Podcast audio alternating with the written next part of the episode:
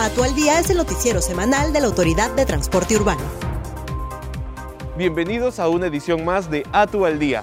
El pasado fin de semana, los conductores de transporte público se sumaron a la campaña de vacunación contra el COVID-19 gracias al trabajo en conjunto entre la Autoridad de Transporte Urbano para Lima y Callao, ATU, y el proyecto especial Legado Juegos Panamericanos y para Panamericanos a fin de estar protegidos y seguir trabajando para brindar un transporte seguro a limeños y chalacos. Los operadores fueron inmunizados en el centro de vacunación del Campo de Marte en Jesús María.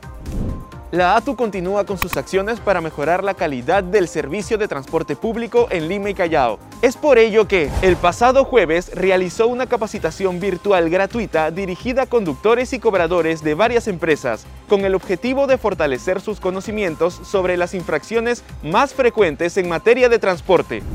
Una nueva jornada de sensibilización para proteger a los ciclistas en la vía realizó esta semana la ATU. En esta oportunidad, conductores de transporte público regular se ubicaron en bicicletas estacionarias mientras que uno de sus colegas pasaba manejando un bus muy cerca y tocando la bocina, con la finalidad de que perciban de manera directa los temores y riesgos a los que se ven expuestos los ciclistas en condiciones similares.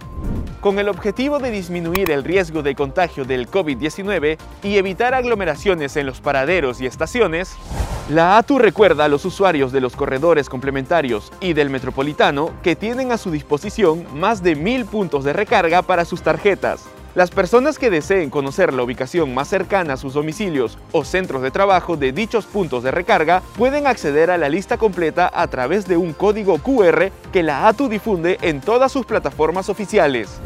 Esto fue ATU al día con las acciones que benefician a usuarios y conductores de transporte público en Lima y Callao.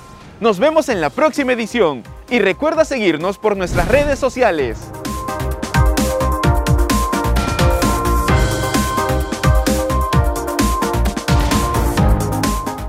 Bicentenario del Perú, 2021.